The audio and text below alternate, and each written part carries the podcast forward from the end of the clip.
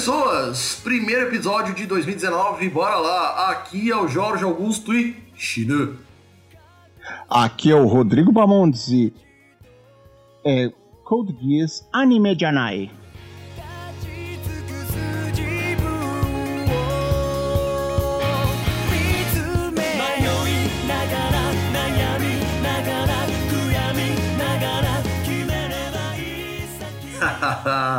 é isso aí, povo. Vocês agora já entenderam do que se trata. É, nós vamos falar sobre Code Geass, um dos animes mais controversos que eu vi na minha vida já, pessoal. Então, primeiro de tudo, a gente vai oficializar aqui no primeiro episódio do ano, trazer como membro fixo aqui da equipe nosso querido Rodrigo Bamondes, que já participou aqui do nosso episódio sobre mechas. E agora ele faz parte da equipe de maneira integral. Seja bem-vindo dessa vez de definitivo.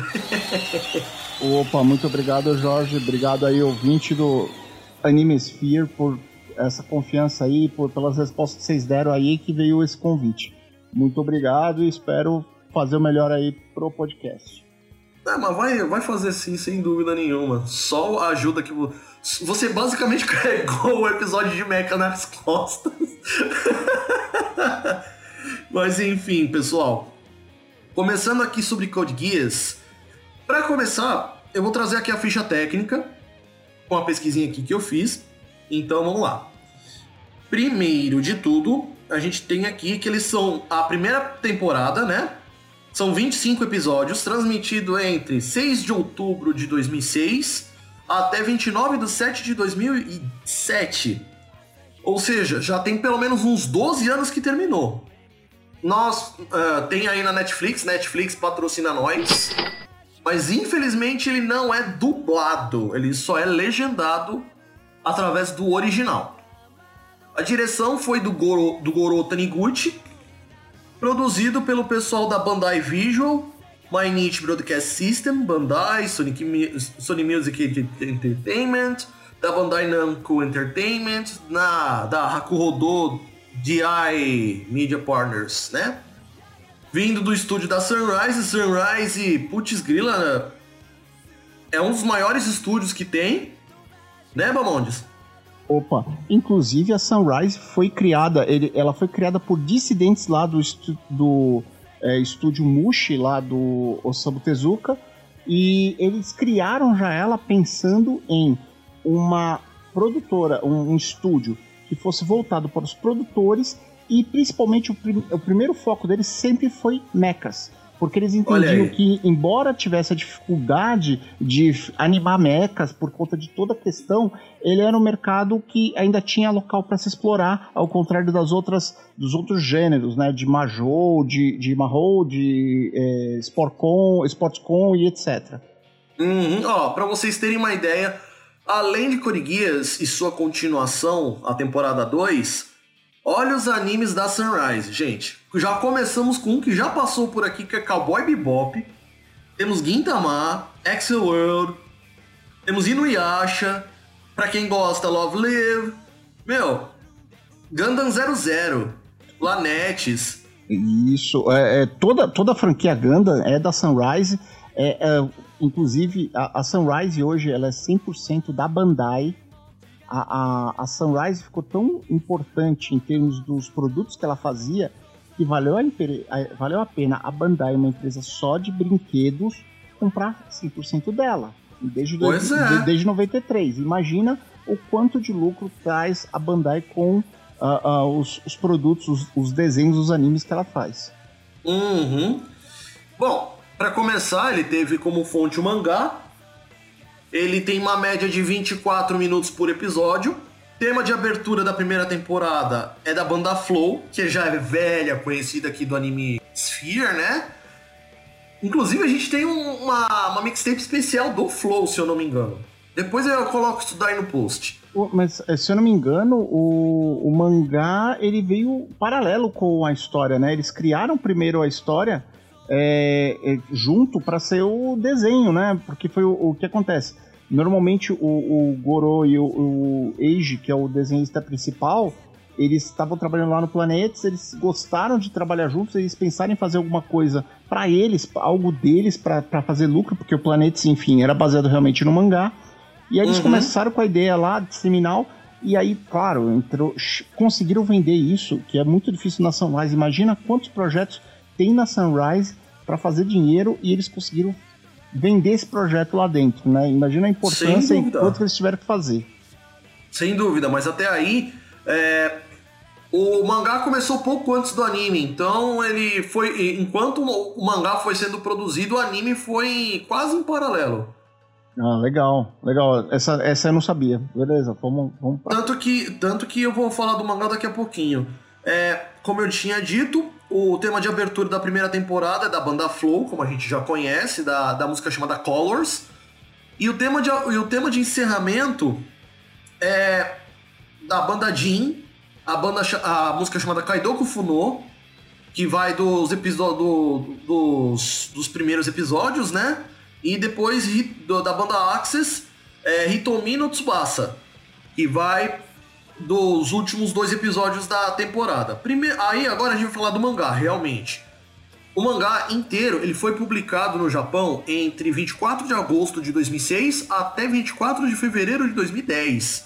Quatro anos de publicação, para você ver. E olha, aqui no Brasil ele foi, eles foram publicados entre janeiro e agosto de 2011 pela JD, JBC. Abraço aí, Cássius e Marcelo Del Greco. A autoria aqui do mangá é de Ichiro Okochi e ilustrado pela pessoa que tem o pseudônimo de Majiko. É, e falando em pseudônimos, né, a, a Sunrise mesmo, ela é especialista nisso. Ela tem vários, vários é, vários animes dela que são produzidos por é, é, pseudônimos de, de, grupos de produtores. O mais uhum. emblemático é o Hajime Yatachi. Base, o nome Hajime Yatachi não existe, é um, é um, é são palavras de um poema clássico japonês. E, e inclusive, é, é, tão famoso, algumas personas da, da Sunrise são tão famosas, né, esses, esses pessoas que realmente tem gente que acredita que são pessoas de verdade. Inclusive em alguns mangás de tiração de sarro da própria da história da Sunrise, tirando sarro dela mesma, esses caras, esses pseudônimos aparecem. O Hajime Yatachi aparece como um cara que usa um chapéu de cowboy e, responde todas as perguntas, tipo, o cara como se fosse um gênio, né? Tipo, Entendi. todo mundo vai perguntar. Aí os caras tiram do sarro, porque na verdade, né, enfim, não existe. Sem dúvida. Acho que isso daí seria uma, a mesma ideia do Clamp, não é? É, acontece que a Clamp a gente conhece quem são a, as quem são as as, mulher... as, quatro meninas, né? Exatamente, a gente conhece as quatro, mas o, no caso do, do Hajime Atachi é, é, é um, um, um, grupo que vai variando desde aquela época, né? Aham, sim. Bom, a gente tem, uh, tem vários filmes e OVAs da mesma época, né? Que foi, foram lançados enquanto o, manga, ou enquanto o anime foi, foi sendo lançado. Não adianta muito falar, porque são muitos deles. Eu vou deixar aqui uma. Eu vou deixar uma listagem no post, conforme a, a pauta que, que eu fiz, para vocês, pelo, pelo menos, pegarem um pouquinho da ficha técnica, para vocês pegarem direitinho, entendeu? Primeiro de tudo, eu já vou deixar avisado aí para os ouvintes que estão acostumados a reclamar de spoiler. Esse anime, ele, ele é da primavera de 2006, a primeira temporada terminou em 2007. Então, tem aí na brincadeira 12 anos do lançamento. Mais de 12 anos do lançamento. Então, já não é mais spoiler, né? Pelo amor de Deus. Bom, dessa primeira temporada, o que eu tenho a dizer sobre o caso é, primeiro, episódio número 1, um, ele não, não fugiu muito do clichê dos animes, né? Que é apresentar todo mundo e apresentar a situação, né? é basicamente o seguinte: imagina vocês terem o, o Sacro Império da Britânia.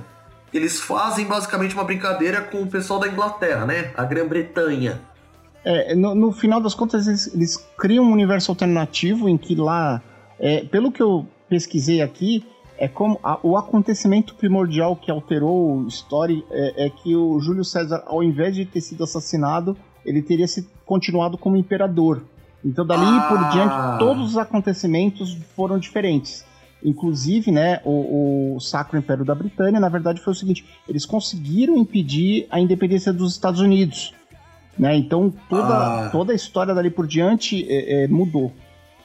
Ah, sim. É. Também você continua, por exemplo, você o Júlio César é do Império Romano. Aí o cara, ao invés de morrer, o cara continua reinando. E aí ele vai passando de pai para filho, de filho para neto, de neto para bisneto. E o Império vai continuando. É, é, é, até, um, até engraçado, né? Assim, teve uma outra série. Se você olhar o universo, é, o universo espelho do Star Trek, ele, ele também vai dessa premissa de que o, Império, o Império Romano nunca tinha acabado e que ele está até hoje, até os humanos indo para para fora do universo, ele como se fosse a continuação do Império Romano. Né? Então achei até interessante isso quando eu estava pesquisando a pauta. Interessante, muito, muito interessante mesmo. Bom, a partir desse momento, como a gente já tem todo esse, esse preâmbulo relacionado ao que é os que são os os o básico da história, né? Então a gente vai falar um pouco sobre pelo menos os personagens principais, né? Que a gente pode falar um pouquinho sobre os. Uh, lembrando que assim, nesse nesse uh, quadro de personagens a gente tem os que são os rebeldes e os que são representantes do, do Sacro Império da Britânia. Então, se a gente for levar em consideração, o vilão da história, entre muitas milhões de aspas, são o, o pessoal do, do, do, Império da Britânia. Né? Eu, eu concordo, só que eu, eu, concordo discordando, porque eu acho que assim, uma das características principais do Code Geass é sempre é, é mostrar as coisas, é, não é preto no branco. O, o, é tudo em sim, é. são tons. Vamos fazer o trocadilho, são 50 ou mais tons de cinza, porque os heróis não são 100% heróis ao longo do tempo e os vilões não são vilões 100% do tempo. E até quando a gente apresentar os personagens, vai dar para perceber bem essa diferença entre eles, porque você vai ver até por questão das cores que escolheram para cada um dos personagens, como que eles se relacionam. Uhum. Primeiro de tudo, assim, é, quando eu falar a respeito do pessoal da Britânia, eu vou falar o gentílico de britânico. Então, por favor, eu sei que no original a tradução foi passada como britaniano. Isso daí é horrível. Então eu vou utilizar o, o mesmo gentílico do pessoal da Grã-Bretanha, que fica até bem melhor, que é o, são os britânicos. Nesse ponto, a gente já começa conhecendo o Lelouch. Lelouch Lamperouge e na verdade é o Lelouch V Britânia, né? Ele é o protagonista, né? O, o garoto britânico, ele é inteligente pra cacete. É... Semelhanças com o Kira de Death Note são mera coincidência, né? Com certeza, e, e até a gente vê pela escolha do ator dele, né? O ator que faz a voz principal dele, que é o Jun Fukuya, ele, ele, é um, ele tem um range vocal muito grande. Eu acho que isso foi importante para colocar no, no Lelouch por conta da, da, questão de como que ele se porta é, como estudante e como ele se porta no alter ego dele. Sim. É, primeiro de tudo, o cara que emprestou a voz para ele foi o Jun Fukuyama, conforme o Balmondes disse. Olha só o, o catálogo de, de, dessa criaturinha. Konakano Jadin, King de Nanatsu no Taizai, ou Sete Pecados Capitais, e o Kyo Okumura de Aono Exorcist, e o Michika Ayasegawa do Bleach, e o Finra Roll Case de Black Clover. Tem um vozeirão do cacete, né, velho? Com certeza. e uma curiosidade que eu trago, sabe quem que dubla ele no inglês? Johnny Young Bosch quem lembra de Mighty Morphin Power Rangers? Segunda temporada. Exatamente, o cara que fez o Ranger Preto. Mano, eu tomei um susto quando eu vi. O legal é que o, o, o Johnny, ele acaba sendo. Ele é um grande dublador lá nos Estados Unidos. A despeito do, do passado dele como ator de Super Sentai, né? É, e aquela história, né? Ator é ator, não tem muito ah, putz, o ator é para isso, o ator é para aquilo, né? Ele, ele é ator, pronto. E, e, justamente por isso. Nos Estados Unidos é mais comum a gente ver é, grandes atores dublando, até em séries normais, né? Mas pra gente, a gente assusta um pouco ainda, né? É, porque assim, Lá nos Estados Unidos e no Japão, eles têm a, a eles têm o costume de utilizar grandes atores para poder fazerem dublagem. Aqui no Brasil, dublagem é menosprezada, cara. Você vê como os nossos dubladores são excelentes atores. E os dubladores nossos, eles não pegam papéis em novelas, em seriados, em filmes. Os caras pegam sempre a mesma patota.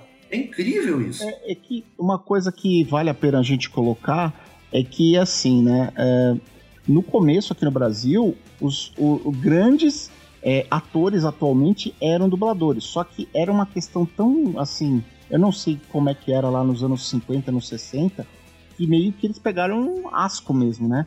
O, o, a gente pode tirar aí o Lima Duarte, era dublador. O. Isaac Bardavi, um dos maiores dubladores, é, velho.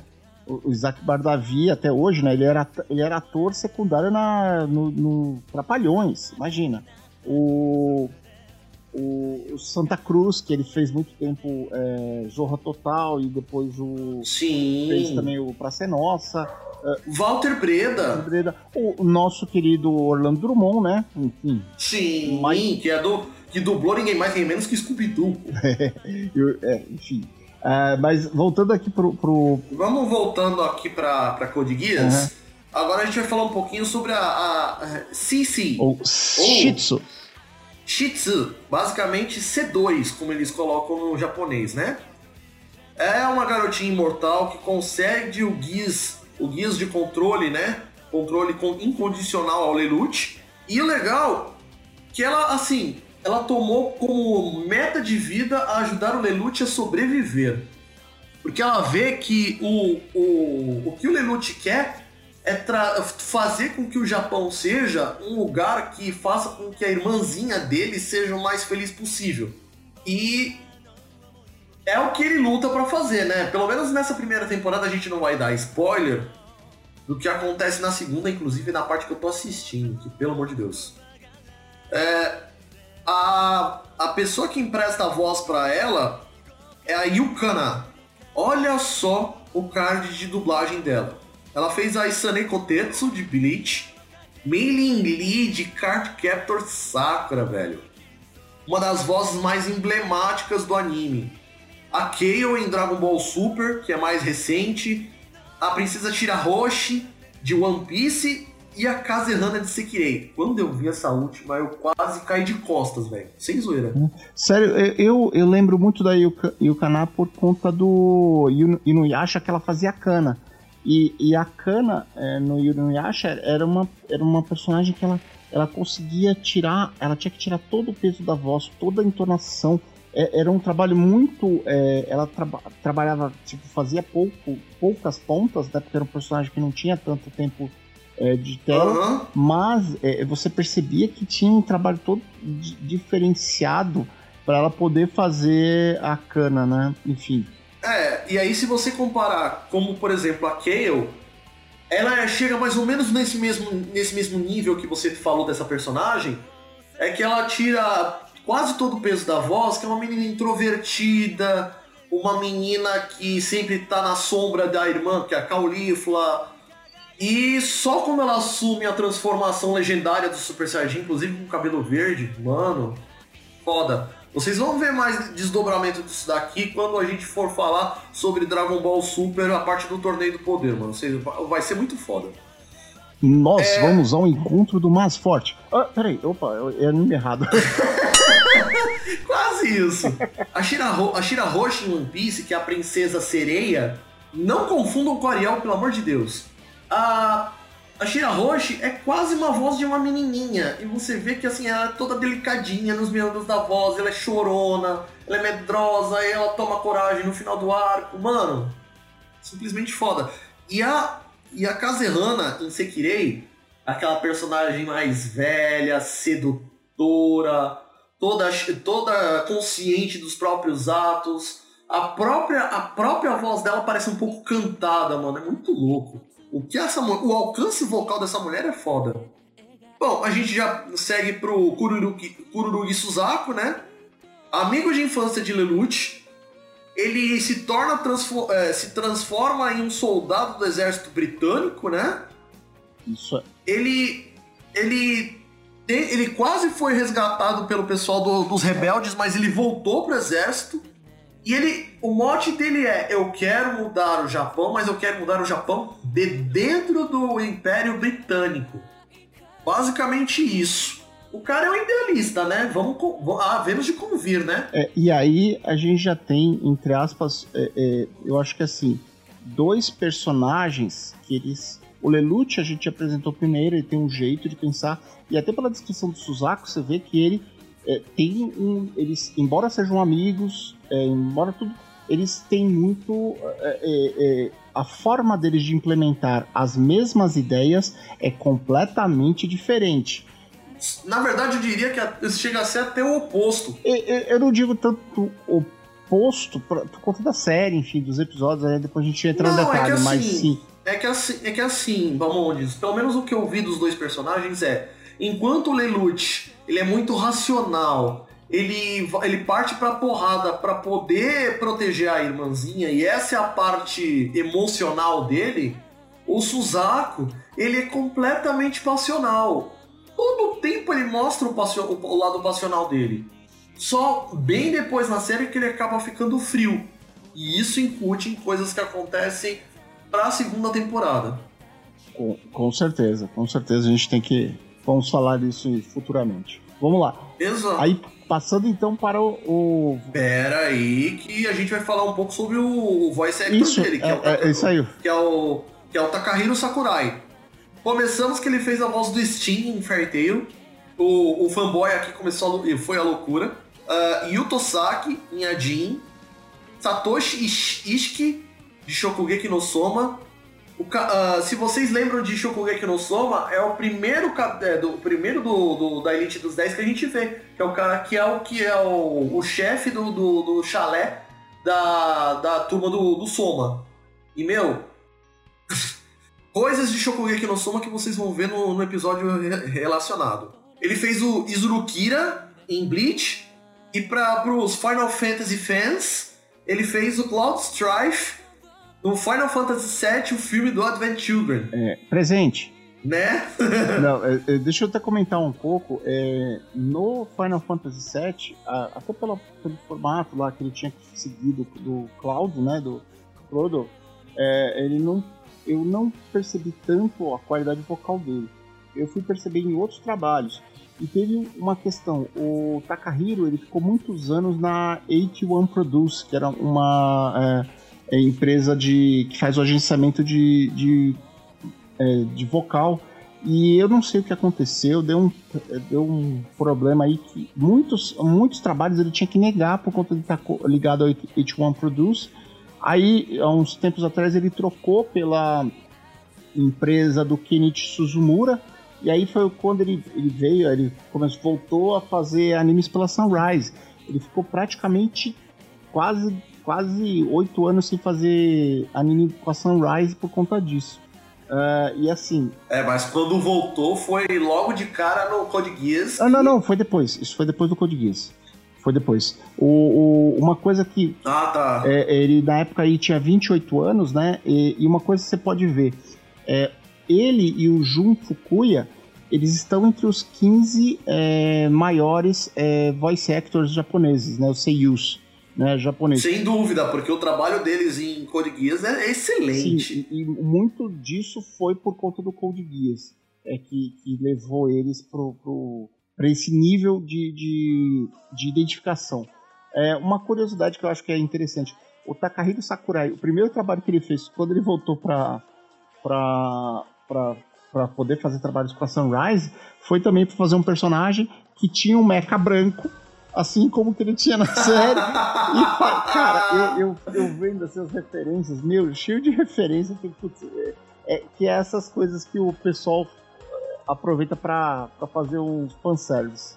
E assim a gente já passa para nossa querida segunda em comando do, do Lelouch, né? A Karen, a Karen Stadfeld. Ou, como ela gosta de ser chamada quando está do lado rebelde, Karen Kozuki. Claro, claro que vocês puderam perceber, né? Ela é mestiça. Ela é meio, é meio britânica, é meio ja, é, nippondin, né? Japonesa. Ou 11, né? Ela no colégio ela se faz de uma garotinha fraca, indefesa, que precisa de todo mundo. Mas assim, coloca ela atrás de um mecha no exército rebelde para você ver o que, que essa menina é capaz, né? E, interessante é na, logo no episódio que ela aparece na escola, né? Que ela, ela parece uma abelha, ela tem que, ela, as outras meninas fogem da abelha. Aí quando ela tá sozinha, ela dá um, um tapa, corta a abelha no meio. É, ela, ela vira um golpe, um golpe com a mão em formato de espada que ela corta a abelha no meio. É lindo aquilo ali. É, enfim, né? Só pra você ter uma noção do tipo. É... Não, a mina é perigosa, velho. Porra! Não, uh, isso assim, é uma parte da segunda temporada que depois vocês vão ver, a gente vai falar um pouco no próximo episódio. Mas ela foi capaz de se vestir de coelhinha pra, é, num, num cassino para poder se infiltrar e poder garantir o sucesso da missão. Olha só a personalidade dessa mina. É, não teve nada de fanservice isso, né? Não, não, não, não, não, não. Imagina. Não num anime com, com feito para Clamp, né? A, a, a, tipo assim, né? Elas são muito feministas para dinheiro, elas não negam dinheiro. Se, se, se precisa colocar personagem de coelhinha, elas vão colocar.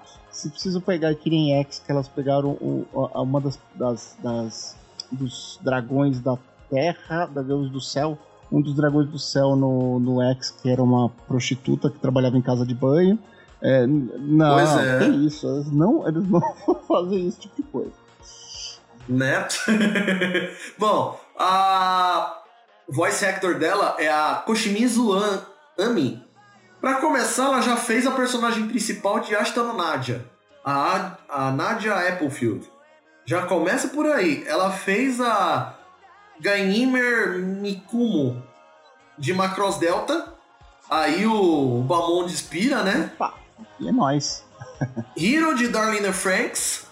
A Gina de Garo The Vanishing Line. E aí eu piro, porque ela fez a Ryuko Matoi, personagem principal de Kill la Kill. Mano. Ela fez um puta de um trabalho foderástico, velho, em Kill la Kill, velho.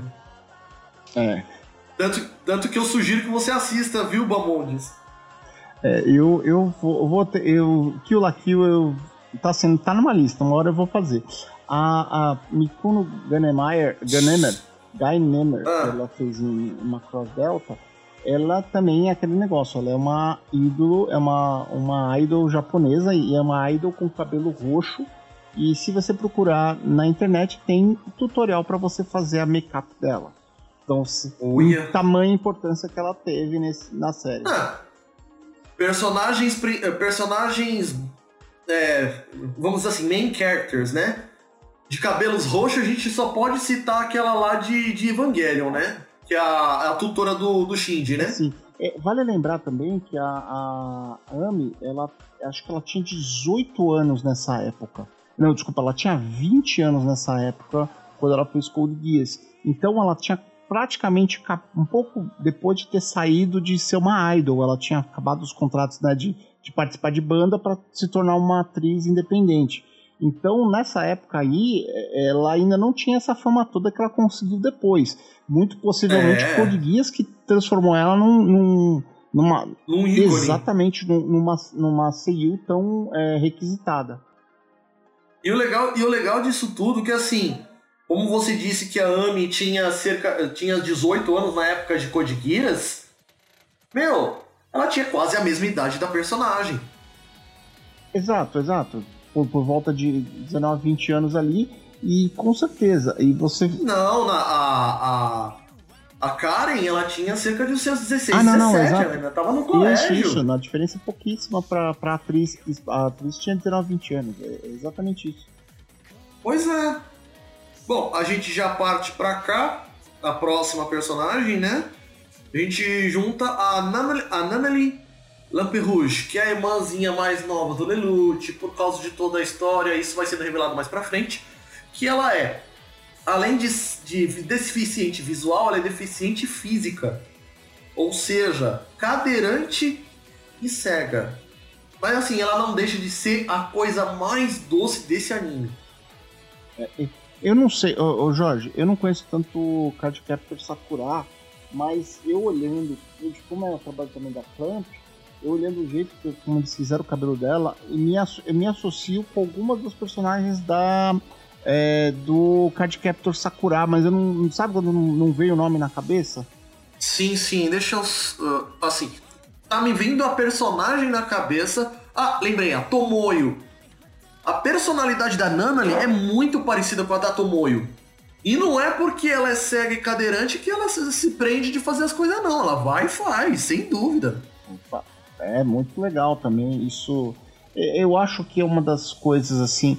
É, nesse nessa série em que tudo muda, eu acho que a Nanari ela é de certa forma a, a constante. Eu acho que assim é, muito do que o do que o Lelouch se transforma, ela se mantém.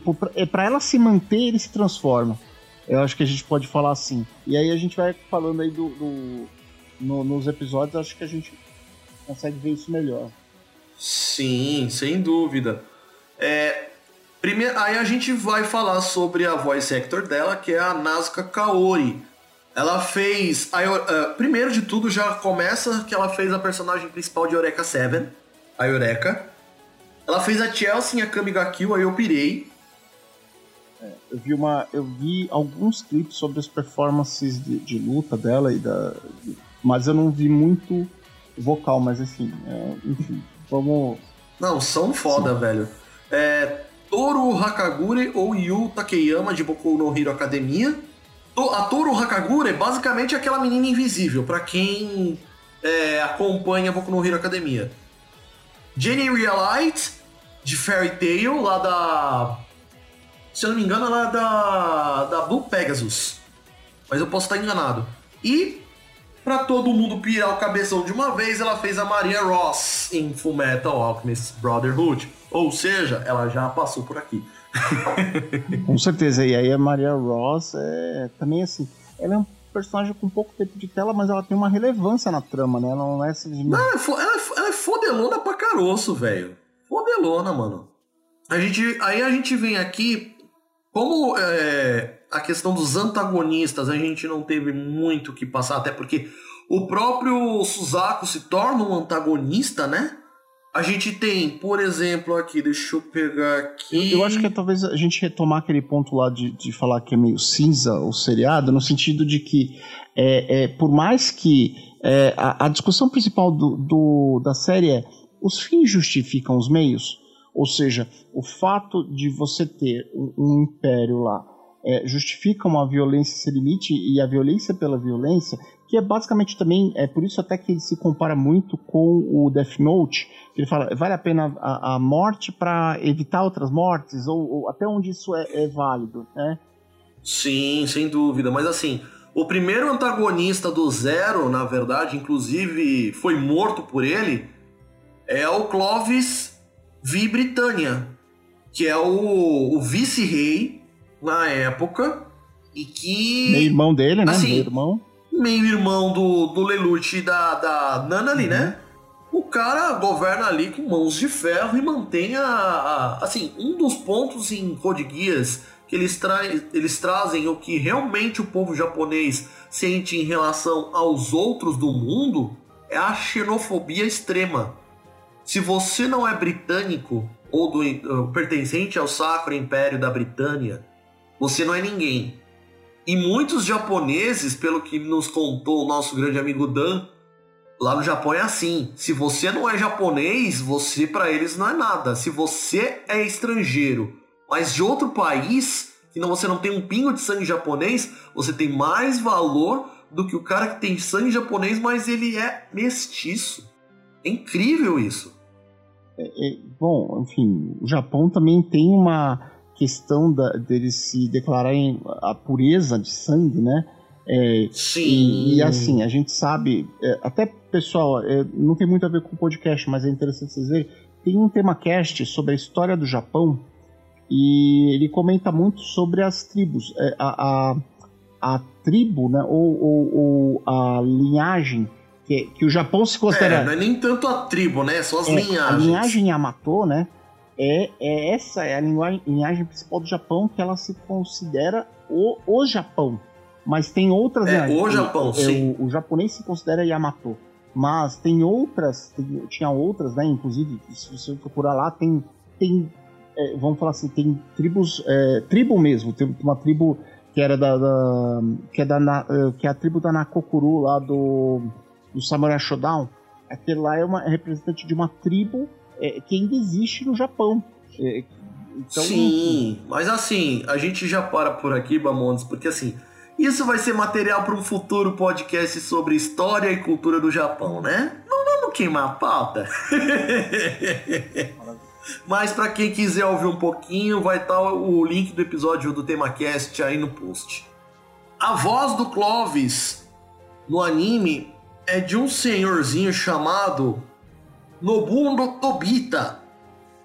O cara, ele fez a Megami-sama, Toshiyuki Aoshima, ele fez o Yamagishi em Sailor Moon Super S, ele fez alguns personagens B no, no Bleach, como Kuroji e Michel, que são os Bontes, né?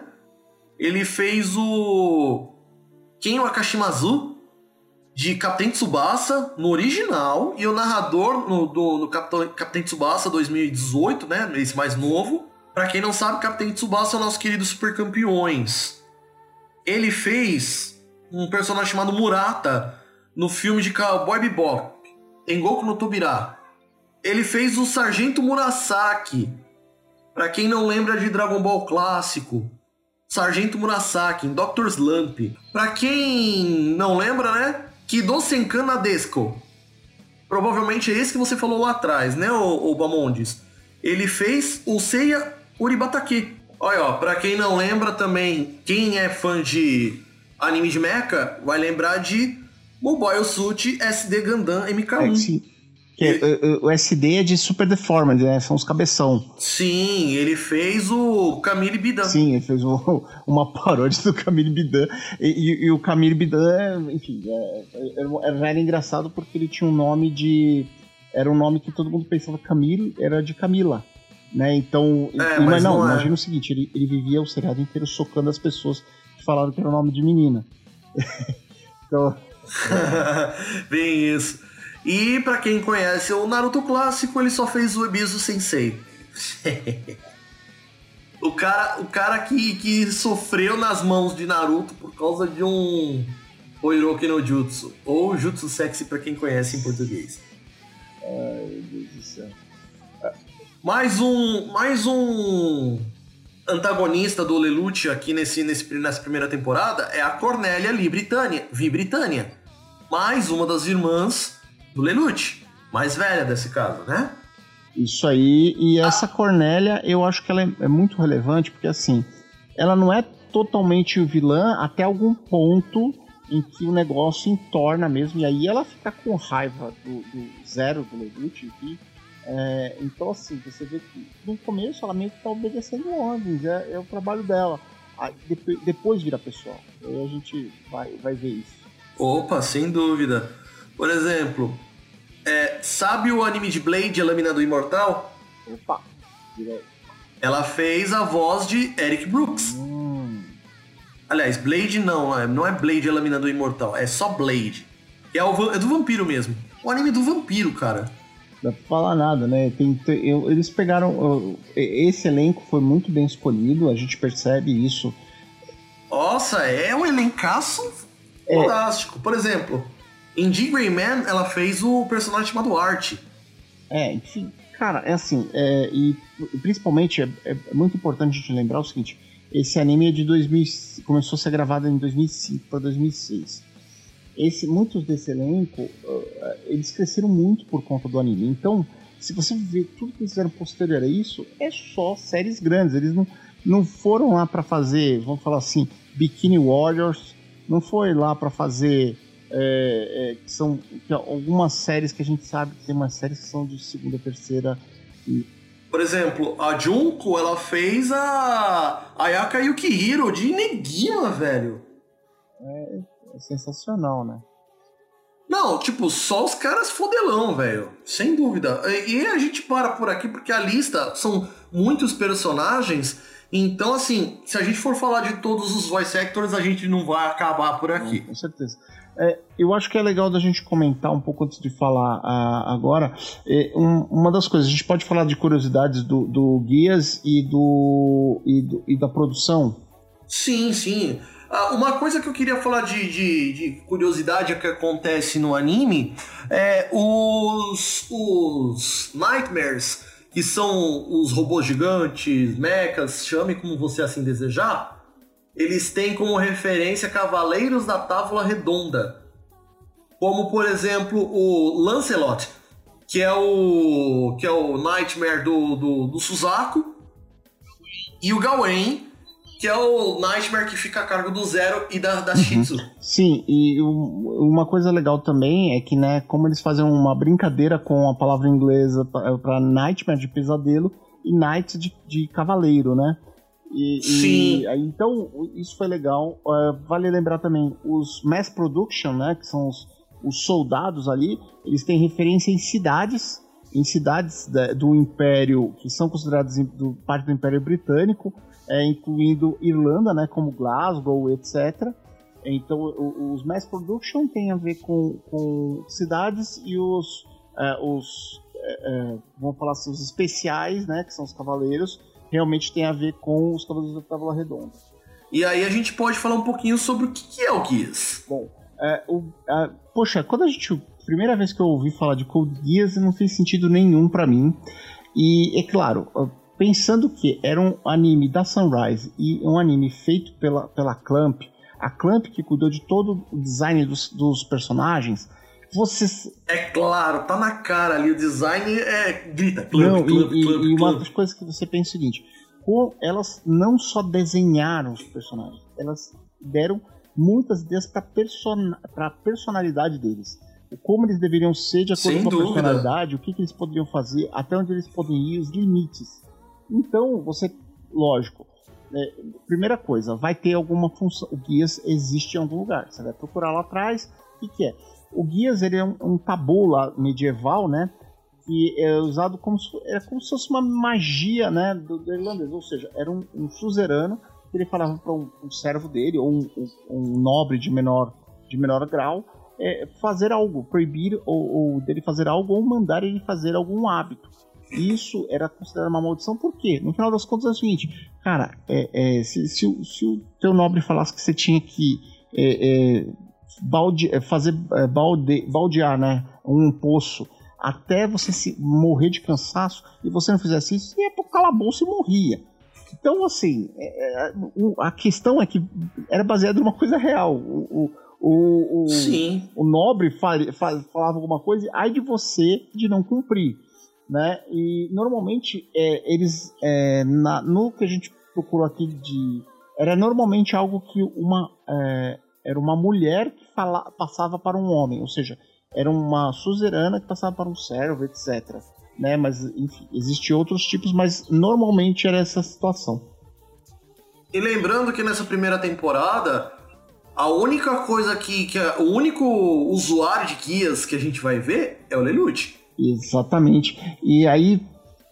Outros usuários de guias vão aparecer, mas somente na segunda temporada. Então segura na peruca aí que a gente é, vai. Vai falar Exatamente. Sobre. E isso, meu amigo ouvinte, ferrou você. Porque você agora não vai saber um monte de curiosidades sobre os guias e a relação deles com os personagens que você só vai ver no próximo episódio quando o Jorge decidir gravar, tá bom?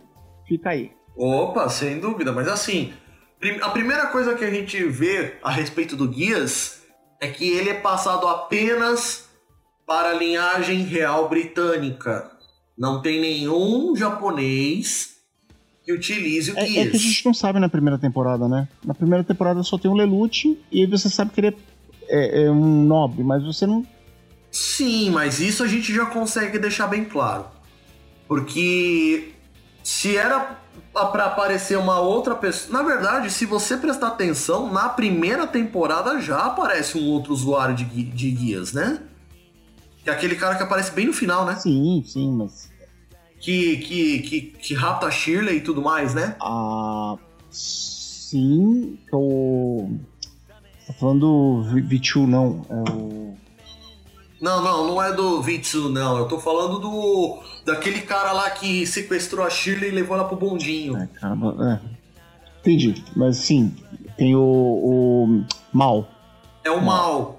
Que ele era o outro cara a quem a Shitsu tinha dado guias. Só que ele perdeu o controle, né? Ele ficou louco.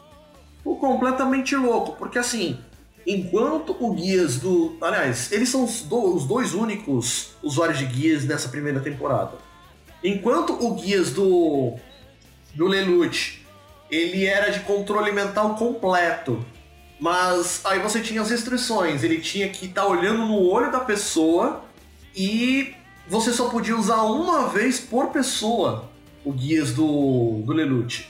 Enquanto que o guias do mal, ele não podia ser desligado, mas ele podia ler em, num, num raio específico aí que eu não vou lembrar, é, o que, que, as pessoas estão pensando. É, é, até é interessante a gente falar uma coisa, é que o mal, a princípio, ele parece ser um, um ele é um órfão, aparentemente ele é parente, assim, assim a, a série deixa muito muito é, no ar. muito no ar, mas você entende o seguinte, ah, depois de você ver tudo, você tem a impressão de que ele tem alguma relação com o, o Lelouch, com a Nana, enfim. Mas você não fica claro, ele é só uma pessoa que foi receber o guias. Só que, como o, o Jorge falou, poxa, se todo mundo que recebe é nobre, como é que o cara, entre aspas, é órfão e recebeu? Entendeu? Fica, fica meio no ar como é que ele recebeu é... isso aí. Eu, assim, pelo que eu pude ver da quantidade de filhos que o Charles V. Britânia, imperador britânico, teve, isso daí eu chamo de síndrome do Mitsumasa Kido, tá? Porque o cara teve filho pra cacete. Então a gente já sabe que ele é filho do, do Charles V. Britânia. Agora, com que mãe? Uma, uma das, das 100, né? ele realmente era um, um, um absurdo aí de. É, o bicho não parou, não parou de ter filho, né? É, o cara, o cara gosta mesmo do esporte. Não, é, não tinha TV em casa. É. Sem dúvida. Mas é por aí. E aí, o, o mal, ele acaba se tornando. Mal é de M-A-O. Não confunda com M-A-L, que é do mal mesmo. E se você quiser uma referência, pense na, é, na artista de voz Mal, que é Mal Ishimichi, que ela usa o acrônimo M.A.O. Pensa nela. Sim, sem dúvida. E assim, tudo, uh, toda a história do Code Geass ele, vai, ele começa um pouquinho mais lento, porque é a parte onde ele apresenta as personagens, ele vai apresentando a situação, como surge a persona do zero. Exato e como ele começa a atacar o, o, o, Império Britânico. E aí depois, eu diria que depois da primeira, da primeira volta da, da Shitsu, a velocidade do anime foi simplesmente vertiginosa nas ações. E a gente deixa um pouco de falar do Charles, né, para falar do Clovis, da morte do Clovis, cara, que foi o, o que desencadeou a, a primeira a primeira parte da como posso dizer da rebelião propriamente dita, né? Eu diria assim, é, não sei se dá pra gente ver, quando você vê é, de início que ele fala lá de, de, toda a mudança que ele tem que fazer, tem que começar por alguma coisa, né? é impossível fazer uma uma mudança sem sangue, né? Uma, uma revolução sem sangue. É, o Lelouch, quando mata ele, se você olhar depois, ele meio que tem uma, um, um, um, quadro, assim, é quase um segundo que aparece no episódio seguinte, mostrando que ele meio que se arrependeu. Ele teve. Quando ele viu a, a, a ele atirou e meio que passou mal de. de, é, é, meio que se arrependeu um pouco. Ele falou, putz, aí aparece ele lavando o rosto falou, ai, como eu sou sensível, não sei o que que é aquele negócio, First Blood. A primeira vez que ele matou alguém efetivamente e ele percebeu né, o, o que ele estava fazendo. É, ele já começou. É, é, o, o First Blood dele já, já começa pelo fato de ser um fratricídio, né? É meio irmão dele. Exatamente. É, é, é assim, né? Vamos. vamos... E daí degringola, Exatamente. né? Uh, e, e, eu acho que assim, é, ele mostra que ele estava altamente. Ele tinha um, um ele estava altamente focado no que ele desejava de mudança no mundo e ele, e ele estaria movendo é, é, tudo para fazer isso e tudo e, e, qualquer que fosse o preço. Tudo significa tudo e mesmo. Que fosse o preço, né? É, então isso mostra como isso vai afetar todos os personagens e, e, e claro, é, rei morto, rei posto. A partir do momento que o vice-rei vice morreu, imagina a disputa que vai acontecer entre a cacetada de caralhada de irmãos que tem, né? De, de... Para poder assumir o lugar dele. E quem assume o lugar do Clovis é a Cornélia. Nesse primeiro, nesse primeiro momento, né? Depois Esse... da Eufêmia, né? É, depois do Clovis, ele, ele, quem assume é a Cornélia. Mas aí o que, que acontece? Ela, ela só tá ali, pelo menos por enquanto, para poder chegar lá e capturar o Zero, porque todo mundo agora já sabe que o Zero foi lá e matou o Clovis para poder libertar o Japão da tirania britânica, né? Sim, é, é, tirania do Império da Britânia, mas vale a pena a gente colocar o, o seguinte, né? Se a gente olha aqui, o, o, Zero ele é criado é meio que um jeito do Lelouch se proteger primeiro, porque ele não quer mostrar quem ele é, né? E também não quer botar a Nana ali em perigo. Não, em perigo. É, na verdade, o, o, intento de criar o Zero é mais pelo fato dele querer proteger sim, a Nana ali, né? Não tanto ele é, mesmo. Exato, e até a gente vai perceber isso depois lá, é, nesses plot twists malucos, é, o Suzaku, mesmo tendo salvo uh, nos primeiros episódios, ele é acusado de ter matado o Clovis oficialmente, né? É, ele vai. É, usaram ele de bode expiatório, né? E, e, é interessante a gente perceber o seguinte: o Lancelot, ele é um, é um mecha branco. O Zero, ele usa basicamente roupas pretas. E a gente vai vendo ali a, a oposição que tem nos dois. Eles meio que, e que são até a, a questão do que a gente conversou meio offline aqui, de falando. É, o Lelouch, ele é o cara, ele é o errado sedutor que tem quase um harém, uh, né? É, é, várias mulheres é. se interessam por ele, né? são é, interesses dele. Já o Suzaku, ele é o interesse romântico, ele, tem, ele, ele, se interessa por uma mulher, ele vai atrás de, um, de uma coisa, né? Uh, e isso se mostra até na, nas características dos dois, como eles são diferentes. Uh, Sim, basicamente um espelho do é, outro. É, e, e, uma coisa que a gente comenta assim, né? É, lá quando a gente fez a pesquisa, poxa, por que, que eles escolheram o Zero ter uma máscara? É bom, porque é um anime da Sunrise. E todos os animes da Sunrise com mechas, eles têm de alguma forma alguém usando máscaras. E normalmente é um personagem que ele tem algum papel duplo em algum momento é, da trama. Isso é, o, é o, o, Duplo, triplo, quádruplo, é, né? E outra coisa, é um costume que a Sunrise tem de dar nomes de número para personagens. Então a gente tem né, é, é, isso aí é muito evidente para quem gosta lá do Gundam Wing você vai ver que todos os personagens têm referências de números, todos os nomes. Sim. E... A gente pode levar em consideração, por exemplo, por mais que não seja Sunrise, a gente tem o Angel 1, o Angel 2, a gente tem o Eva 1, Eva 2, que são os mechas pilotados pela, pelo não, Shinji, não. pela Rei. Não, não, assim mas é, no caso do. São personagens. É, pessoas. Pessoas com nome de. Não, pessoas com, nome, com, com números é, no lugar do por nome. Exemplo, em Gundam, você tinha, por exemplo, é, Duo Maxwell, de 2, Lady Une, de 1, um, é, Troa Barton, que é 3 em francês, Ratra Pro Abarton. Ratra Rababa Winner, que é 4. É, o, o, você pode procurar aí o, o 13 Puxurenada, 13. O, o Zex de 6 Marquise. Que, e o outro alter ego dele é o Miliardo Psycraft, Mil, Mil, Mil, né? Aham, uhum, em é, italiano. Relena, que é cheio, que é, que é infinito. É, e o Hiro, que é o Zero. E eu até pensei, eu até pesquisei, quando eu fui pesquisar a pauta, eu pensei, será que o Zero tem a ver com o Hiryu Yui do, do, do Gundam Wing? É, eu não achei referências, mas talvez alguma coisa aí, porque se você pegar, como é um anime é. da Sunrise, se você pegar é, várias cenas, tem repetido, eles homenageiam, assim como em, eu, eu percebi é, isso ontem, pesquisando a pauta, eu, eu, eu, não sei como, eu cheguei num vídeo de Macross, aí no vídeo de Macross tinha uma cena que eu vi que usaram em Gundam Seed, mas na verdade é, o original é da Tatsunoko. Olha que louco, né? Mas enfim. Louco mesmo. O que, que acontece também, a minha referência de, de personagens que, que, são usados como números é a família do Sanji em One Piece. Que é o, o Areika, que é a irmã mais velha do Sanji.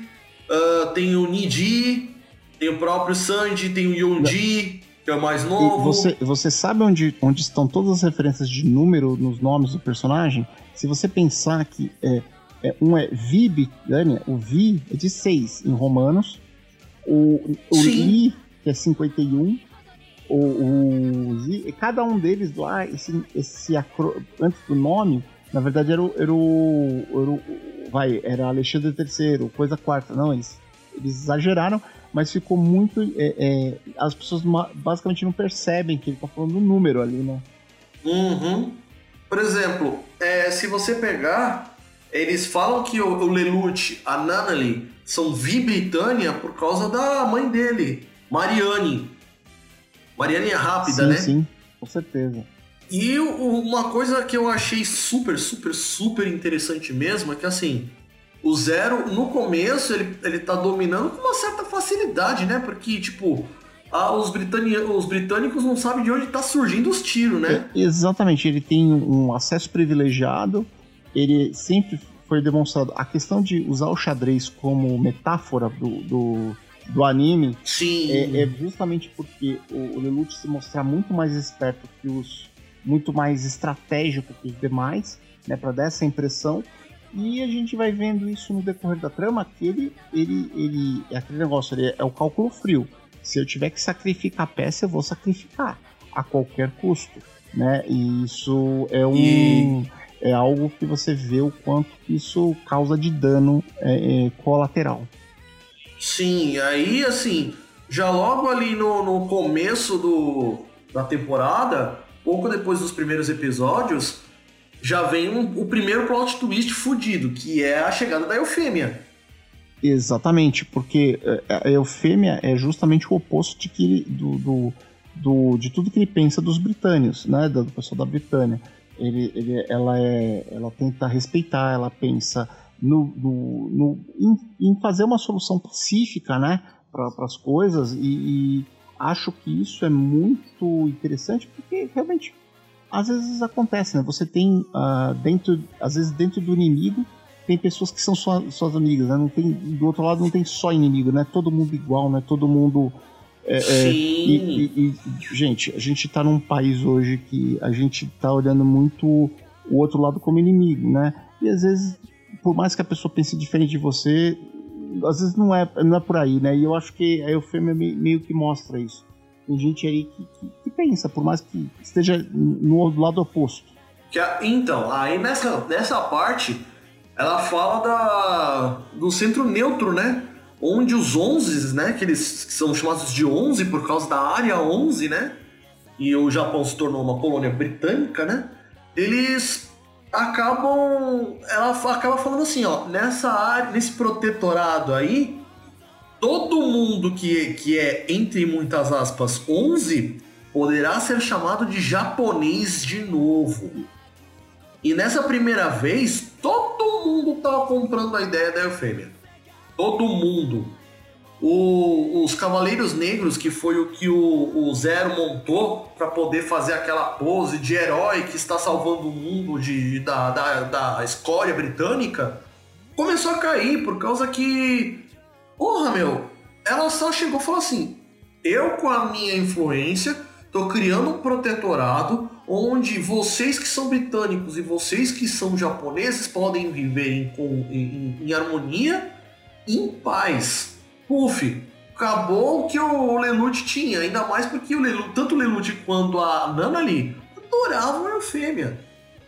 Sim, é, é, inclusive a Cornélia. A Cornélia, né, enfim, ela tinha influência. A Cornélia principalmente. Isso, né? então, assim, a Eufêmia tinha com esse poder mais pacífico, com esse jeito mais é, moderado de falar, ela conseguiu dobrar muito é, todo mundo. E aí, tipo, só que, infelizmente, a vida é uma caixinha de surpresas, parafraseando Joseph Klimber. Joseph Klimber. é, então, assim, é, a, a, gente fala assim, quando tudo está se encaminhando para ficar bem e você está no anime, é certo de que alguma coisa muito trágica vai acontecer. E não é o último episódio. Só, só, só pode ser que você é, é, tenha um final feliz nos últimos seis minutos do episódio, do, do da última temporada. Se não é isso, cara, Sim. vai dar uma merda. E o que, que foi de merda aí, Jorge? Você sabe o que foi? Então, primeiro de tudo, foi lá pro, pro, pro, quase pro final da temporada, né? Que é quando tem aquela questão que o, o Zero se encontra com a Eufêmia para poder discutir essa questão da criação do, do protetorado Nesse meio do caminho, o Lelouch já usou o, o Giz adoidado e é justo com ela e ele perde o controle. O que, que acontece? Ele acaba usando sem querer o, o Giz na Eufêmia, mandando ela matar todos os japoneses. É, é é que basicamente o que ele fala é que, tipo, que ele, ele teria ódio, ela teria ódio do japonês, né? Ela, ela tem um. um é, basicamente o que a gente vê, né? É ele perdendo o controle. O Guias começa a sair do controle dele porque ele tá, é, o poder tá aumentando e naquele momento ele perde o, o controle simplesmente. E, e, Sim. e aquilo ele começa a falar as coisas sem sentido, e nessas ele fala ódio ao japonês, alguma coisa assim, e aí ela, ela fica totalmente insana naquele momento. É, e aí você tem uma reviravolta que detona tudo. Não, já. Sim, já começa pelo fato assim, quando o, o Lelouch usou o Guias na Eufêmia, já começou que ela estava completamente em contraste, porque ela queria proteger os japoneses. E a ordem do Lelouch com o Guias era de matar todo mundo. E assim, ela primeiro ela ficou louca. Ela não sabia o que fazer. E aí, ela só chegou assim no, na frente do palco, virou para todo mundo e falou assim: Senhores japoneses que estão aqui presentes, por favor, queiram morrer. É. E, e, enfim, acabou com acabou com a paz. E aí veio aquele, aquele massacre fudido. Uhum.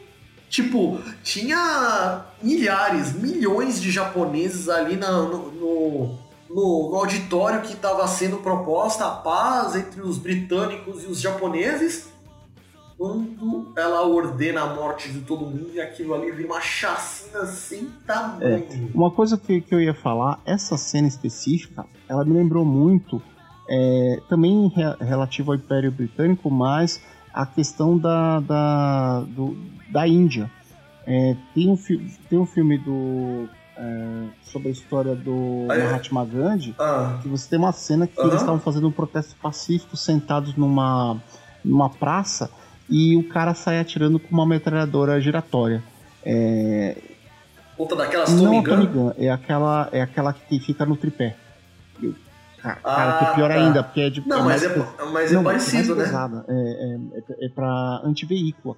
Putz, é louco. Aquilo ali, se um, um tiro daquilo ali acaba com o corpo humano como uma faca de pão cortando manteiga. Exatamente. Uma faca quente cortando manteiga, enfim.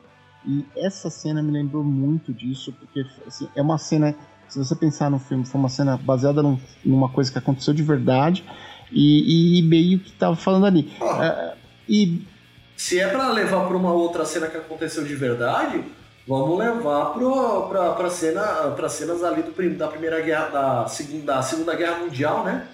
Se eu não me engano, a segunda guerra que é quando Hitler pega e faz aquela chacina com os judeus? Ah, sim, tem várias. Não, ali é que tem várias, né? Mas o que, que, o que eu acho assim que a gente pode ver na, na, na, história, eles pegaram muito, eu acho que assim, eles pegaram a, a vamos falar assim, a humilhação que o japonês sentia no final da Segunda Guerra Mundial, lembrando que quando eles começaram a fazer isso em 2005, estava fazendo 60 anos no final da Segunda Guerra Mundial, quando o Japão se rendeu. É, é. Isso influenciou muito o trabalho deles. E, e, pegaram coisas da Britânia, né, que, que tinham do, do de como o Império é, Colonial Britânico tratava os outros países. Eu, eu, sincero, eu não sei como eles não pegaram, por exemplo, o Congo belga.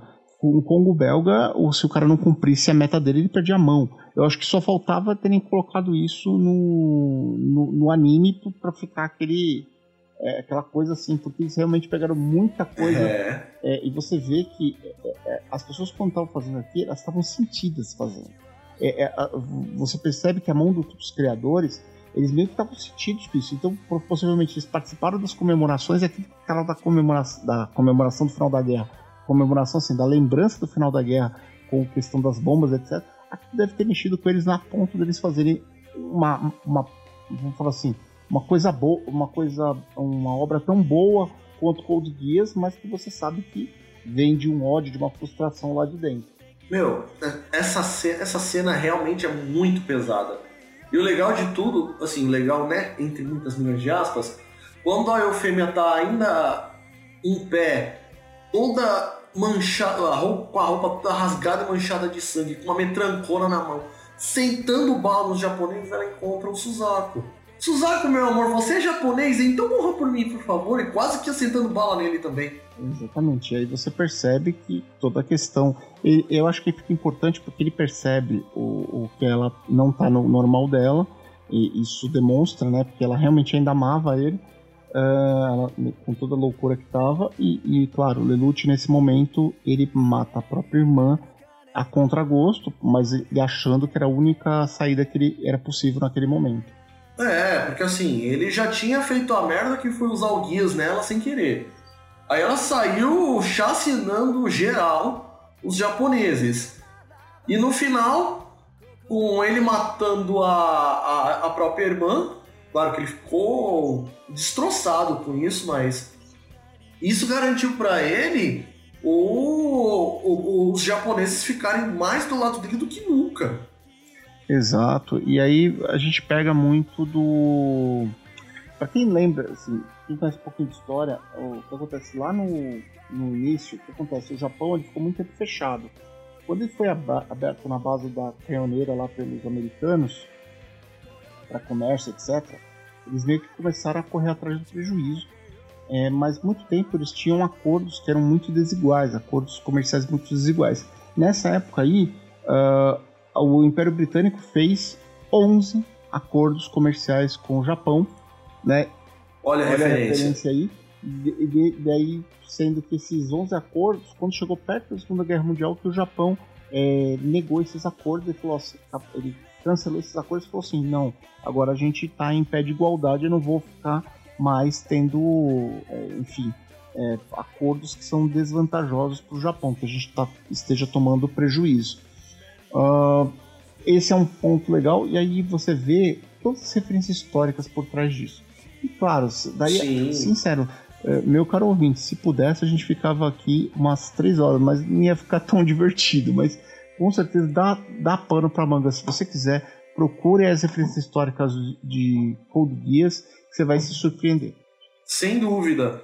Bom, continuando um pouco a história, tirando o que acontece no meio do caminho, toda a merda, toda a politicagem, os caramba 4, a gente chega pro final do, da, da temporada, que é quando o, o Vitsu, que a gente já fala que é, que é, o, é o. A gente já deixa logo de cara que é o.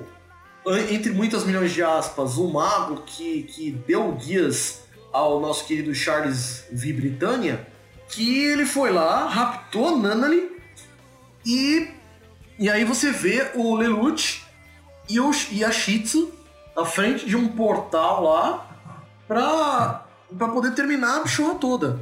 Aquilo ali foi um, um puta de um, de um cliffhanger sem tamanho. Sim, com certeza. E, e assim, você percebe como eles trabalharam assim. Uh, 25 episódios é uma série muito curta. Pro tanto de coisa que eles enfiaram em Code Geass. É, então, Ficou muita coisa não, aberta. Não é nem só isso. Pela quantidade de coisa que aconteceu, se você pensa, ó, pensa no Dragon Ball Z dos anos 80, isso aqui ia ter 90 episódios no mínimo. Porque assim, o primeiro episódio, lembrança do último episódio. Aí ele gasta três minutos falando de alguma coisa e fazendo diálogo. Sim. Cara, e aí depois imagens do próximo episódio. E acabou o episódio. Né? Aqui eles, eles não perdem tempo. É, é, até interessante. Eles só, eles só dão assim uma, uma, uma leve lembrancinha de um minuto e meio, mais ou menos, no começo do episódio senta a abertura de mais um minuto e meio e aí é paulada. E uma coisa que é interessante, a gente se olhar, tanto os trabalhos da Clamp quanto do, do diretor e do, do, desenhista, eles são muito mais detalhados do que isso, mas muito. É, é eles deram uma simplificada, não foi? deram uma simplificada de pelo menos uns dois níveis, tanto para os mechas quanto para os personagens, por quê? Para poder ter essa fluidez, porque você imagina o seguinte, isso aqui eles estavam fazendo. Se a produção fosse muito demorada, eles não iam conseguir entregar. E, e a própria, e a própria Sunrise já tinha tido problemas sérios com o, o Gundam Seed, Gundam Seed Destiny. Tinha tido problemas muito sérios mesmo. Gundam Seed Destiny, inclusive, foi um. É, assim, vou dizer, não vou dizer fracasso retumbante, mas assim, afundou. Eles estavam pensando é, que seria um reinício da franquia, enfim, acabou não sendo. Uh, justamente por conta disso, porque eles tinham, eles tentavam fazer uma qualidade superior, só que ao mesmo tempo não conseguiam fazer, terminar a produção do episódio a tempo e eles tinham que botar filler. Botar filler ou então repetir cena. Nossa. Cara, é, é, é terrível. A quantidade de cenas que se repete é, é, é em Gundam Seed, Gundam Seed Destiny é absurdo. É, acho que vamos falar assim, é, é, muito ruim. E aí você vê que eles aprenderam isso e aqui em Dias eles evitam isso ao máximo. Você, assim, tipo, você tem que ser muito, é, ter muita atenção para perceber cena que eles reaproveitaram o frame. De... Sim, mas aí ainda assim, os frames que são aquelas coisas de tipo, ou um segundo, ou um décimo de segundo, que é para poder deixar o negócio mais fluido, porque a animação de Code Geass, mesmo tendo 12 anos de duração, ah, sim, 12 anos atrás, sim, com certeza. Ela, ela, ela, é muito fluida. É uma coisa que você percebe, foi o cuidado. O, o Eiji Nakata, que é, o, que é o, o desenhista principal, ele falou que ele ficou de três meses é, com o artbook da Clamp estudando como que elas desenhavam o personagem para poder agilizar a produção dos episódios. Porque ele falou o seguinte, ó, se eu depender né, do, desse vai e vem, vai ser complicado, vai, pode atrasar, risco muito grande. Então o que ele fez? Ele estudou todos os, todos os traços que a Clamp fazia, dos personagens, etc., para ele conseguir desenhar mais rápido e aí ele passar para os desenhistas a tempo de não atrasar. Então, assim, foi todo o cuidado de pré-produção que eles tiveram no desenho dos personagens, é, enfim. Eles decidiam, né? Eles, lá, se você tem um livro que é do. Você pode comprar, que é todo o artbook é, do, do Code Geass antes deles chegarem nos personagens finais. Então, por exemplo, tem, uh, tem até, por exemplo, a Cici, antes dela virar a Shitsu, antes dela virar é, a personagem, que, quais foram as ideias, o que, que ela ia ser, não sei o que. O, o, o próprio Lelouch, inicialmente eles pensavam que ele, o, cara, o personagem ia ser, ter cabelo branco. Então, eles, eles foram construindo e acho muito mas que ia ser muito B10 se fosse cabelo branco, né? Então, eu, eu acho que assim, quando eles decidiram que ele seria. E as cores principais dos personagens seriam o, o, o, o soturno, preto, cores mais escuras, é, eu acho que aí eles desistiram do, do branco e eles deixaram. Tanto que você olha, né? É. Até o uniforme do, do Suzaku, por exemplo, ele tem detalhes em branco, ele tem outras coisas assim que, que, que que lembram que ele é o Cavaleiro Branco e o Lelouch, né, o Zero, é o, né, o outro cavaleiro de, dessa história. É, o Cavaleiro Negro. É isso aí. Mas enfim, gente, eu digo para vocês que isso é só a primeira temporada, a gente vai fazer outros episódios sobre Code Geass, que a gente tem a segunda temporada, a gente tem os OVAs, a gente tem os filmes, a gente tem material a rodo para falar de Code E agora Lembrando que é, não é spoiler, não é spoiler, mas o filme é, que conta uma, uma continuação alternativa de Code Geass é, tá para estrear agora em 9 de fevereiro. Aí. Né? né? É, patrocina nós, Sunrise, pô. Bandai, pô. Manda os kits pra gente, pô. Principalmente pra você, né, pô, Bamondes? Não, é assim, pessoas, é, vocês, sinceramente, pensa, mim. Vocês acham que eu vou me vender por conta de um kit? De um, de um, de um kit de, de, de, de, de mecha? Não, mas foram uns três, quatro. Eu sabia! De um só, não! Não, vai que ele me manda um PG. O, o PG ele tem é, 30 centímetros de altura, cara. Um Perfect Grade. Aí a gente tá falando de, né, de, de, de né, uma coisa que custa uns dois mil reais, velho. Tá bom, né? Ah, tá vendo? Ó? Isso, ó, como você deve comprar o Bamondes com um, um, um desses é, desses action figures de que custam cerca de uns dois mil reais. é simples, você acha que eu vou, eu vou me. Ó, é assim. Eu já sou gordo, a probabilidade de eu me vender por coxinha é grande, mas eu, eu seguro, eu guardo o dinheiro da coxinha para comprar meca, entendeu? Para comprar kit. Então. olha aí, olha aí. Bom, gente, de resto, a gente agradece a atenção de vocês até aqui. A gente vai continuar com mais partes de Code Geass. A gente vai trazer mais referências nos próximos episódios, porque a segunda temporada é do cacete. Então, a gente agradece a sua atenção até aqui. Não deixe de comentar nos episódios. Manda sempre o um e-mail, manda o seu comentário no site, no Facebook, no Twitter assim, não deixa de se comunicar com a gente, porque a gente está fazendo esse podcast porque a gente quer agradar você, tanto que a gente não deixa de trazer sempre novidades. E Code Geass é um senhor anime. Sim. E, e, pessoal, pessoal, a gente sabe assim, pra gente montar essa pauta aqui, a gente deixou muita coisa de fora. Se a gente fosse montar mesmo uma pauta detalhada, minuciosa de Code Geass, é uma aula Não, inteira. assim, ia deixar o, o, assim, só desse, desse, da forma de todas as referências que eles usaram, etc.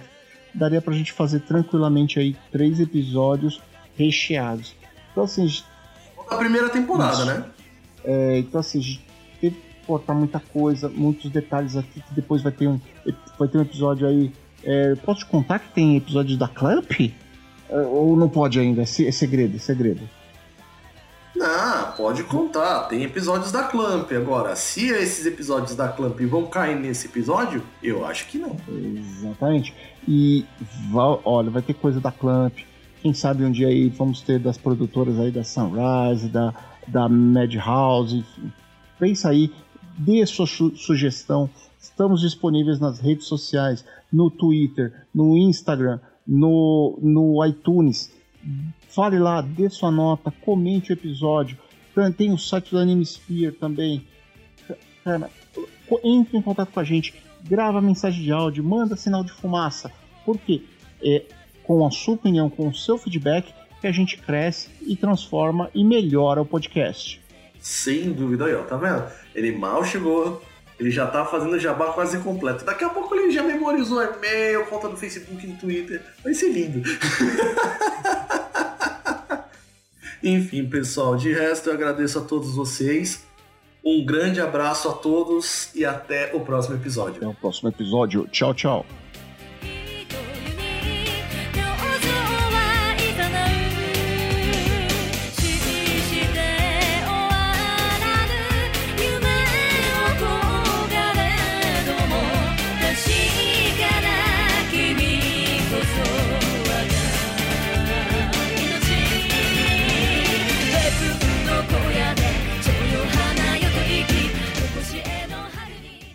Este episódio foi editado por Firefalcons Editions, que você encontra em firefalcon.com.br.